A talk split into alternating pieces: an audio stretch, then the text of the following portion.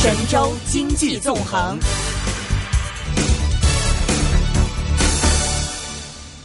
我们要关注到的是中美贸易问题。今年一月十九号晚间，国际金融巨鳄乔治·索罗斯在他每年一度的达沃斯媒体晚宴上，给出了一个震惊四座的论断。他表示，中美贸易战不可避免。美国对于中美之间不平衡的不满意的态度已经持续了很长一段时间。那么，事实上，我们看到近几年来，美国对于中国贸易保护主义的措施，事实上是不断的在加强，中美之间的贸易摩擦也在不断的升级。从危机以后。也就是说，二零零八年一直到现在，美国就颁布了大量的贸易保护主义的措施，包括了非关税壁垒，还有所谓的双反，就是反倾销、反补贴这一系列的举措，有几千项啊，其中大部分都是和中国有一定的关系。那么其中还有一部分，大概有一百多项左右的非关税壁垒是完全针对中国的。那么中国也曾经有过反制，针对美国也有一系列的举措，但是我们的这个规模要比它小很多。大概只有针对美国的只有百分之五十，长期以来啊，基本上是处在贸易摩擦的这个领域。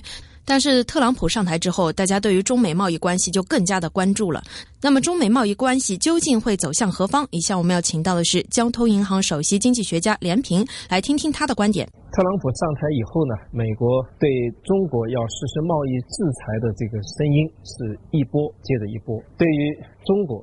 是不是汇率操纵国？美国方面的态度十分的强硬，主张将中国认定为汇率操纵国。那么接下来一个很大的问题就是中美之间是不是会爆发全面的贸易战？这个叫关系中美经贸关系，甚至于是政经关系。整个的中美关系都会受到这方面的影响。下面呢，我们就利用这个机会跟大家一起聊聊，看看我们对这个问题是怎么看。其实呢，美国对于中美之间不平衡这方面的不满意的态度已经持续了很长一段时间。事实上，在最近几年，美国对于中国的贸易保护主义的举措，事实上是不断的在加强，中美之间的贸易摩擦也在不断的升级。其实最近这些年来啊，从危机之后啊，或者说从零八年一直到现在，美国颁布了大量的贸易保护主义的措施，包括非关税壁垒，还有所谓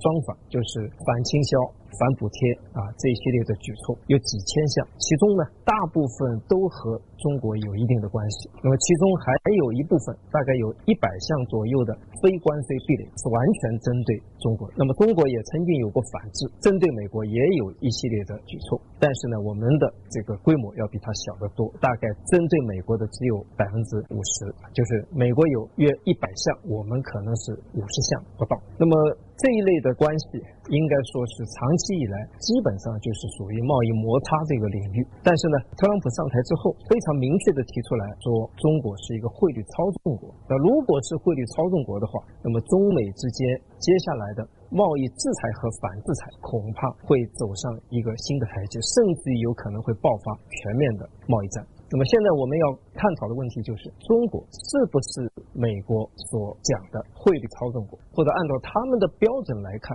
中国算不算一个汇率操纵国？在二零一五年，美国颁布了贸易便利和贸易执行法，在这个中间，对于汇率操纵国定了三个条件，就是说满足这三个条件可以认定为是汇率操纵国。一个呢，就是对美国货物贸易有巨额的顺差。至少在两百亿美元以上啊，就是一年的顺差。其次，这一个国家的经常项目的顺差占 GDP 的比重要超过百分之三。第三，这个国家持续不断的购入外汇，其实就是促使它本币贬值，或者说控制住它的升值的幅度，持续不断的购进外汇。中国只符合这三条标准中间的第一条啊，就是对美国货物贸易顺差比较大。另外两条。不符合，把中国打成汇率操纵国，显然是十分的牵强的，证据是严重的不足。所以这也就是最近这些年美国吵吵嚷嚷一直说啊，要把中国认定为是汇率操纵国，但是始终下不了手，难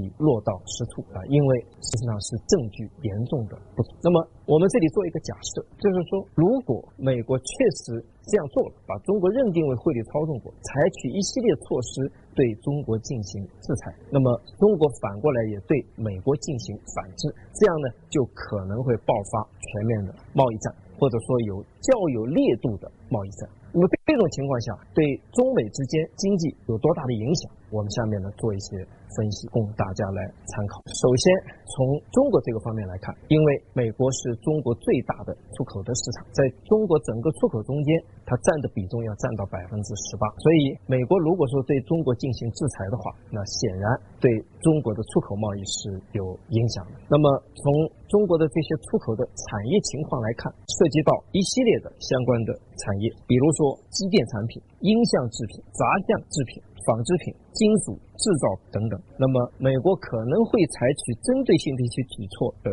集中的方向可能是钢铁产品、专项制品、化学制品、金属制品。等等这一系列的方面。那么我们也进行了一个测算，根据美国贸易保护主义措施的力度的大小对中国经济的这个相关的影响，我们的测算情况呢是这样：就是当前呢，美国对中国产品。平均征收关税是百分之三。如果说这个关税提高到百分之十到四十五的话，那么可能会对中国对美国的出口带来影响，那就是减少中国对美国的出口百分之五点七到百分之三十四点三。中国的总出口有可能会降低到百分之一点一、百分之六点四。然后贸易这个问题也会对中国的 GDP 带来。压力带来负面的影响。那么我们测算了一下呢，呃，根据刚才的这个情况来看，有可能会拖累 GDP 的增速零点二到一点一个百分点。那么我们知道，中国目前的 GDP 的增速啊，应该说是持续的在走低。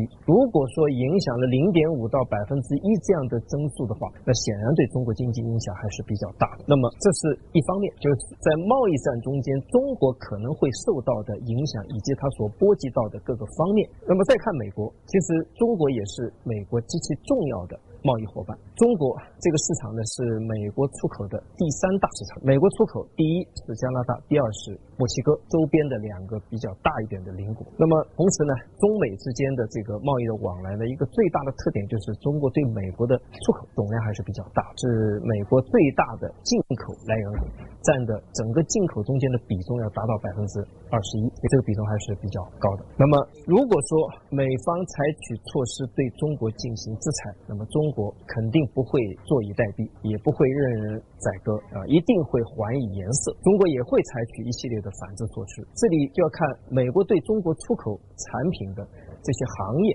我们梳理了一下，主要是这些比较高端的制造业以及农产品。那么高端的制造业中间呢，包括像航空器、机床设备、医疗器具、药品。首饰、汽车零部件等等，这些都是属于技术水平相对比较高的，是比较高端的制造业的产品。那么同时，我们也知道，美国是一个农产品生产的大国啊，所以它对中国也有许多农产品的出口。所以，如果说中国进行反制，主要影响到两大产业，第一个就是制造业，是高端的制造业；其次是农业、农产品。那么讲到制造业，呃，我们举一个例子，如果中国进行反制，毫无疑问，波音公司。它生产飞机，这肯定是首当其冲，因为它长期以来对中国大量的销售飞机。中国从波音公司进口了许多飞机，当然，中国也从欧洲空中客车呃也进了许多飞机。那么未来的话，波音公司有一个计划，未来二十年。它还要向中国出口六千多架飞机。那如果说贸易战开打之后，它首当其冲，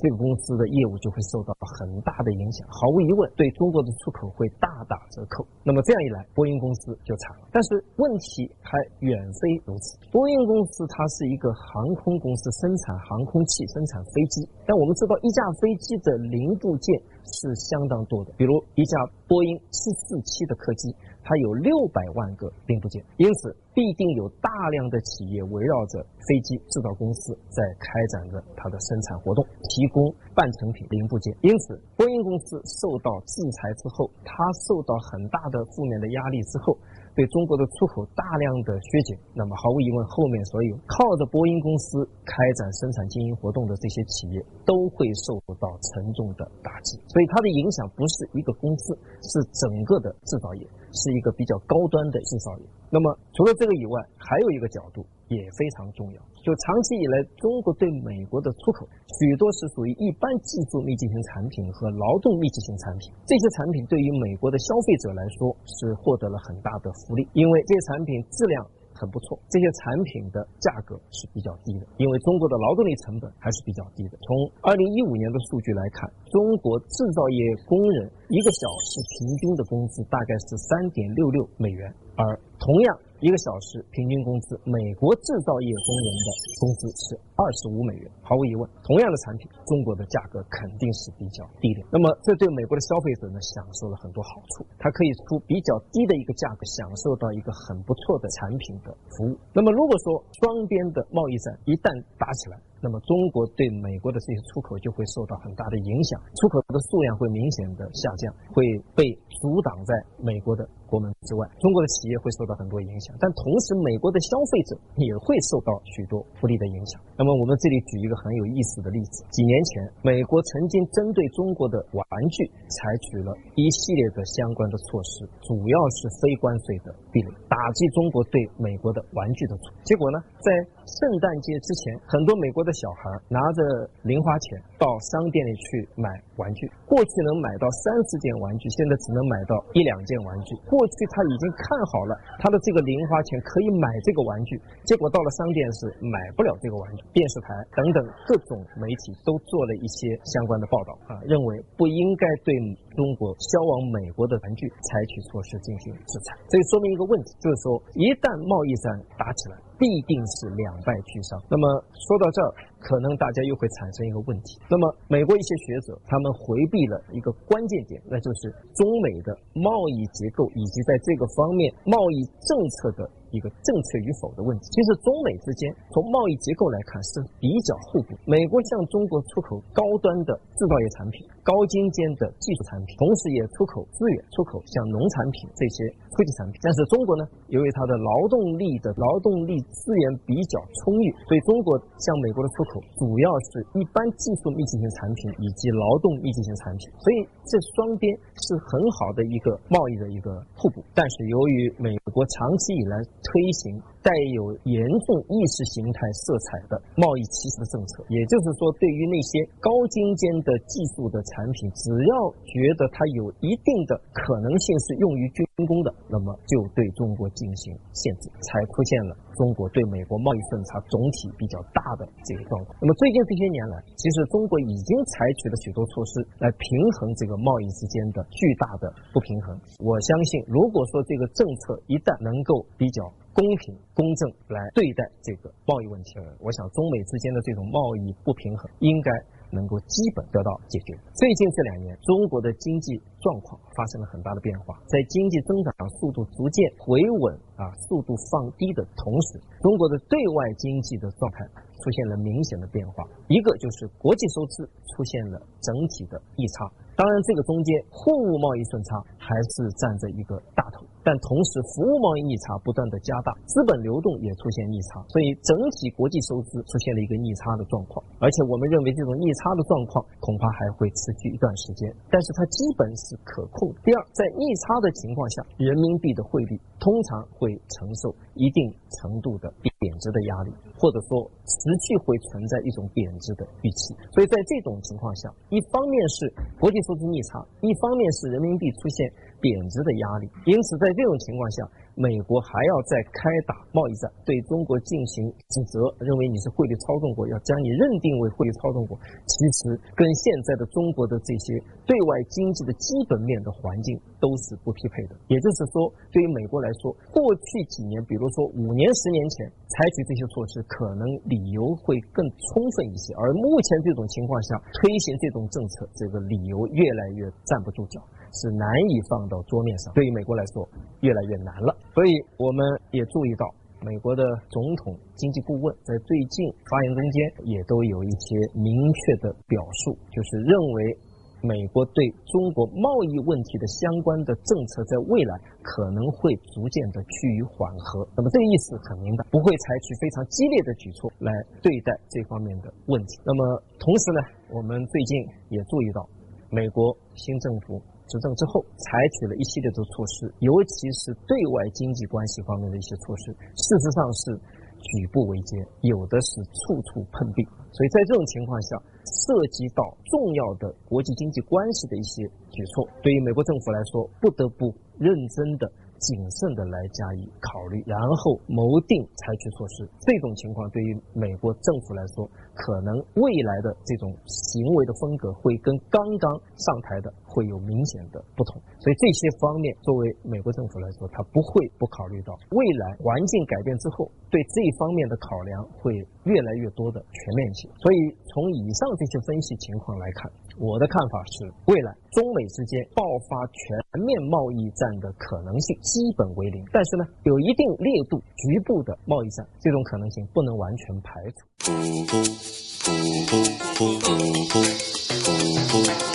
AM 六二一，DAB 三十一，河门北跑马地，FM 一零零点九，天水围将军澳，FM 一零三点三，香港电台普通话台，香港电台普通生活精彩，生活精彩，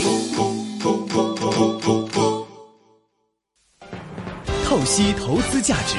掌握经济动向，一线金融网。以下我们再要请到的是中国金融四十人论坛高级研究员管涛先生，一起来听听他的观点。我觉得这个特朗普当选确确实实是去年一个大的黑天鹅事件，当然他偶然之中也有必然的，就是大家都希望改变，啊，世界经济都面临一个转型的过程，啊，深度调整的这样的过程。特朗普总统的这个目标也非常明确，使美国再次伟大。他是一个行动力非常强的这个总统。我们看他执政以来。两三个星期已经出台了很多措施，但是呢，确确实实他就是在兑现他竞选的时候提出来的一些目标。然后目前来讲的话，对中国大部分都是一些口头上的，但是对其他的一些国家已经采取了一些切实的措施，包括移民的政策呀，包括退出这个 T P P 啊，呃，重启 NAFTA 呃那个谈判的北美自由贸易协定的谈判的，这些都已经开始在付诸实施。当然，大家觉得肯定迟早跟中国啊还会有正面的交锋。这对中国也会带来一些新的这种啊这种挑战。当然，这东西都是有利有弊的。如果美国真的按照新总统的政策，能够经济再次强大起来，那美美国是世界最后的消费市场，中国也可以从中分得一杯羹。然后呢，这个但是呢，当然也带来一些新的这个问题啊，比方说，如果说美国再实行财政刺激啊，再通胀，然后美联储加息提速，那这这对其他国家。特别对新兴市场，包括中国在内，带来这个汇率的压力，带来资本流动的压力啊，这个会有新的挑战。还有美国实行财政刺激，从贸易逆差扩大，那么这有违这个增长和就业的目标。那么美国和中国之间的这个贸易摩擦有可能会加剧啊，包括汇率问题可能会重新成为中美经贸关系的这个焦点问题。所以这这都是那个，这都是我们可能需要面对的不确定性。首先呢，就是说。前期货币政策是过于宽松。今年在中国主办中国主办的这个二十国集团峰会，对于这个危机以来的货币刺激政策进行了检讨。后来提呃提出反思呢，就是过去是过度的依靠货币刺激，这个缺乏财政政策的支持，缺乏这种可持续的结构性的调整政策。所以在二十国峰会杭州峰会上提出这个三管齐下的政策。啊，那么那么在这样一个情况下，全球的主要的上呃中央银行对货币政策都进行了检讨。呃，有一些这个调整，比方说货币刺激放缓了，或者甚至有些货货币刺激转向货币正常货币政策正常化呀，这这个是大的一个趋势。但是我个人认为，现在很难说是流动性的拐点，因因为是货币政策它是这样的，一般它分为那个偏紧的货币政策、中性的货币政策，然后偏松的货币政策。现在只不过是从偏松的货币政策变成一个中性的货币政策，因为现在世界经济复苏还是比较这个缓慢的，比较基础也不是很稳固，所以现在很难讲货币政策已经到了全面收紧的状态。但是可能你要从二阶导数来看，肯定是这种货币投放啊、货币刺激力度会减弱。可能甚至是负的，但是呢，从整体上来看，货币政货币还还是比较宽松的。那中国的话，近期呢，货币政策也进行了一些调整。像去年年初的时候，说货币政策是稳健略偏宽松。去年年底中央经济工作会议，还包括年今年年初的人民银行工作会议都提出，货币政策是稳健中性。但是我不能说它是紧，它还是就是说。从偏松变成一个正常化的中性的货币政策，当然也未来不排除，如果中国经济运行出现了新的这个问题，比方出现了下行的压力，那货币政策会也会做一些适应性的调整。现在我觉得还很难讲是就是进入一个全面紧缩的这样一个状态。我觉得呃主要的问题还是中国经济处于新旧动能这样一个增长动能切换的过程。那么我觉得就是如果说新旧动能的切换这个比较顺利的话，那我们中国经济能够比较顺利的从一个高速增长过渡到一个中高速增长这样一个平台上。嗯，但是呢，现在就可能出现的最大的问题，就是我们我们有可能就是新经济增长动能还没有赶上来，但是传统经济、旧的经济呢？在逐渐的失速，那经济下行的压力比较大。那增长是硬道理嘛，发展是硬道理。如果没有了发展，没有了这一一定的增长速度，那会带来很多的这种问题，就业的问题啊，风险，还有一些财政金融风险会暴露。所以这个需要，所以我我刚才就讲了，我们现在这个不论是财政政策、货币政策，还很难讲到要回到就是这个全面紧缩的状态，还是要进行一些适当的搭配，要为经济的稳定增长保驾护航。然后第二个问题呢，就是说我们确确实实这个跟以前相比。我们的增长已经在逐渐的下台阶，在下台阶的这样的过程中，那过去的一些这种急急剧的风险，财政金融方方面的风险，就是一个是不能拖延，你这个出来混是要还的，这些风险隐患要要要要要消化要消除，但是呢，我们又要防止在消化在化解的风险过程中引发触要引爆风险。触发危机，这可能也是我们要要要要把握好平衡点啊。我们看到，就市场呢，一方面是需要对这个有耐心，因为任何这些都属于结构性的问题，是一个长期的问题，它不可能毕其功于一役。是一个慢慢解决的过程，但另外一方面，我们也要看到，就是作为政府来讲，它可能要克服那种冲动，为了短期的这个稳增长的目标，采取一些不可持续的一些传统的一些做法啊，就大家就要还是依靠投资驱动，投资啊依靠信贷驱动，这可能也是问题。我觉得现在美国面临最大的问题就是美国经济相对是比较好的，尽管它并不是说没有问题。然后呢，美国的货币政策呢也在就是跟其他国家比起来已经是比较快的在走向正常化，而且由于这新总统的上台，采取财政刺激，然后再通胀的政策，那有可能会倒逼这个美联储加快这个加息的这种步伐。那这个呢可能会对美元带来升值的这个这个压力。但是美元升值，大家也知道呢。从理论上来讲，对于美国会扩大它的贸易赤字，会抑制美国的增长，会减少美国的就业机会，这是有违它的目标的。那么从这样的这样角度考虑呢，那么呢，可能就是说，美国一方面可能会对主要贸易伙伴就汇率政策。就是施加压力，另外一方面呢，可能在贸易关系上也会采取一些新的这个调整。中国也是，中国是美国重要的贸易伙伴，而且中美国对中国的对华的贸易赤字呢，是美国的贸易赤字的主要来源。所以这方面呢，肯定不论是人民币的汇率，还是中美的贸易的关系，肯定都会在特朗普执政时期成为一个重要的焦点问题。觉得这个人民币的汇率走势，关键还是取决于中国自己了。呃，一一方面呢，就是中国呢，确确实实这个。经济在一个调整的过程、转型升级的过程啊，那么在这样一个过程中呢，啊有一些这种就风险因素在是在逐步的这种释放，那么就会对汇率预期呢带来一定的影响。那，第二个呢，中国呢现在是要加快叫全面深化改革，让市场在这个市场的资源配置中发挥决定性的作用。但是，在这样一个惊险的跃的过程中呢，不论是政府、市场都有一个适应的，可能会对。一些价格的这个波动啊，会出现一些过度的解读、过度的反应，要一个逐步的适应的过程，是啊，逐步的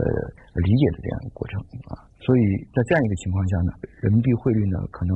就是说，一方面还是要坚持市场化的方向，另外一方面呢，要根据市场市场发育的程度，还有市场的这个承受能力，来稳步的推进这个汇率市场化的改革。所以我们可以看到呢，二零。一六年底的中央经济工作会议提出来，今年要增要在增加人民币汇率弹性的同时，保持人民币汇率在均衡合理水平上的基本稳定啊。所以我个人认为呢，就是说，一方面我们要消化八幺幺汇改以后人民币汇率市场化改革的成果，另外一方面，怎么样用可信的政策来实现人民币的汇率的基本稳定？这个这个是这个内部。那外部来讲，就是说这个汇率嘛，它就是一种货币对另外一种货币的比较关系，它所以它汇率政策天然就具有外部性。你的汇率就会影响对其他国家的经贸往来，那么很可能呢，在目前这样一个形势下呢，汇率政策主要国家的主要货币之间的汇率呢，可能会重新成为国际经贸关系的一个焦点，人民币汇率问题呢，也会可能会再次被啊热炒。我们怎么样的，就是在加强全球经济政策协调这样一个框架下来协调我们的这个汇率政策，就是由于内部外部的原因呢。包括基本面的原因，包括市场信心的问题，中国一直在面临持续的资本外流的压力。那在资本外流的情况下，而且甚至现在我们资本项目的这个流出已经超过了正常项目的这个顺畅啊。所以在这种情况下，一方面一以两种方式解决，一种方式你要么就是让价格出清，让汇率浮动，那就汇率要大幅的贬值。那这样的情，在目前的这种情况下呢，可能就是由于种种原因，那个还要保持汇率的基本稳定，所以你不可能用价格出清，那必然就是另外一个是工具，就是用数量出清，就是要消耗外汇储备。如果在资本的净流出大于经常项目顺差这个格基本格局不改变的情况下，那储备下降是必然。那你这个持续的下降，必然在某个时点上就要破一个关口。啊，我觉得这个这个是正常的。今年发布的那个一一月底的外汇储备数据，啊，就是说明了，就是目前这个资本净流出这个势头没有改变，这是一个客观事实。当然，由于这个美元汇率的变化呀，导致我们还有估值的收益呢是正的，那可能那个减缓了外汇储备又要下降的这个势头，这是一个。然后第二个呢，就是我们现在尽管外汇储备有所下降，但是我们可以看到呢，这个外汇储备的下降本身就是说。它是在履行，或者是在就是央央行在履行它的职责，导致的外汇储备下降。就央行有个任务，它是要维持汇率的稳定，是吧？维持汇率的稳定呢，你外汇储备的积累本身就是要在特殊的时候要去支持汇率稳定，所以它导致外汇储备的消耗。这这是一个。然后第二个呢，我们看到呢，就是从一些传统的指标来看，我们外汇储备呢，应该目前还讲来讲呢，还是比较充裕的。你像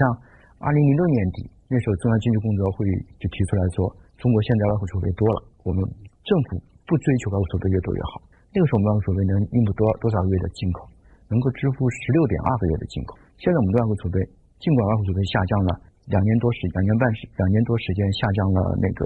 将近一万亿美元，但是我们外汇储备还能支持两年的进口。所以那个时候，那个时候我们就说多了。现在我们比那个时候的。支付能力还强，实际上也是，呃，相对我们还是比较充裕的。我们且不要说我们是是世界上最大的外汇储备大国，是吧？我们占了全球的将近三分之一的外汇储备的量，所以这本身也是比较充裕的。然后我们可以看到呢，在外汇储备下降的过程中，一部分外汇储备是变成了。就是国原来是国家以外汇储备的形式集中持有，现在呢是变成了民间分散持有，一部分是企业走出去用户，还一部分变成了机构和家庭的外汇资产的形式的这种持有。你要看国际投资头寸表的话，到去年九月九月末，我们非储备形式的对外金融资产占比比二零一四年三月末的最高点下降了十多个百分点啊！就原来我们的我们的外汇资产，我们的对外金融资产主要是以储备形式存在的，那现在呢？储备的占比在下降，那民间持有外汇资产的占比呢在上升，这是反映那个常汇运营的过程。那另外一方面呢，就是外汇储备的下降是反映为，就是我们企业把外外汇债务偿还了，减少了我们对外负债。那么我我们也看同样的数据，看国际投资头寸表上，到去年九月末，我们的契约性的债务偿还，就是外债，真正的那些外债占比呢是下降的。然后我们的 FDI 这种负债，就是外洋直接投资这种形式的负债，占比是上升的。大家都知道，FDI 呢相对是比较稳定的长期资本流动，那实际上意味着我们我们的债务结构、负债结构更加健康了，更加稳定了。所以说，从这方面来讲，就是外汇储备的下降，它也是并不是说一些简单的说就是坏事，它也是使得我们的资产对外的资产负债结构啊趋于更加的健康。那至于说这个外汇储备有没有一个明确的这个标准，什么叫合理？实际上是不同的，对不同的国家可能有不同的这样一个。情形啊，对不同国家、不同的时期有不同的情形。而且从中国来讲，一个是呢，过去呢，我们很早就提出来说，不追求外汇储备越多越好。实际上，前些年我们一直采取的措施，就是在怎么样的创新外汇储备的用途。所以我们搞了一些主权财富基金，搞了委托贷款等等，想把钱花出去。所以这就是没有最近这两两年时间这个。资本流出导致的外汇储备下降，实际上政府一直在做的事就是想减少外汇储备的积累。那现在是变成了，现在变成了就是因为市场条件的变化，变成了市场自发的调整。我觉得并不比这个通过政府行政手段来分配外汇增加是个更坏的，这是一个。然后第二个呢，就是从再从更长远的来讲，就是让汇率逐渐的市场化，这是目标。真正的汇率自由浮动以后，我们也不需要那么多外汇储备。理论上讲，你汇率自由浮动了，你央行就不用干预外汇市场，不用干预外汇市场，你不用外汇储备，就多和少都没有任何意义。你像亚洲金融危机的时候，中国政府承诺人民币不贬值，但是从来也没有想过用外汇储备去消耗、去支持汇率稳定，所以谁也没讨论过一千四百亿外汇储备够不够用，因为你不用它，对吧？啊，所以就外汇储备现在讨论它够不够用，是一个阶段性的问题，因为你目前。为了让汇率能够从由管理浮动比较平稳的过渡到自由浮动或者清洁浮动，有个阶段性的采取这个措施，而且在这样一个过程中，为了保持它的平稳过渡，你本身外汇储备积累也是有出于维持外汇市场稳定的这样一个目的。呃，你外汇储备积累也不仅仅是就储储备在那里，你还是要用的，所以它也不一定就是一个这种坏事情。当然，我们要看到它带来的一些这种负面的影响，特别对市场情绪带来的影响。大家可能看到，呃，你外部储备的降。和汇汇率的跌是一回事儿，都反映了这个资本流出，那可能都会对市场信心带来一定的冲击。从这方面考虑呢，就是还是要找到一些平衡点，但不是一个非黑即白的。股票交易所鸣金收兵，一线金融网开锣登台，一线金融网。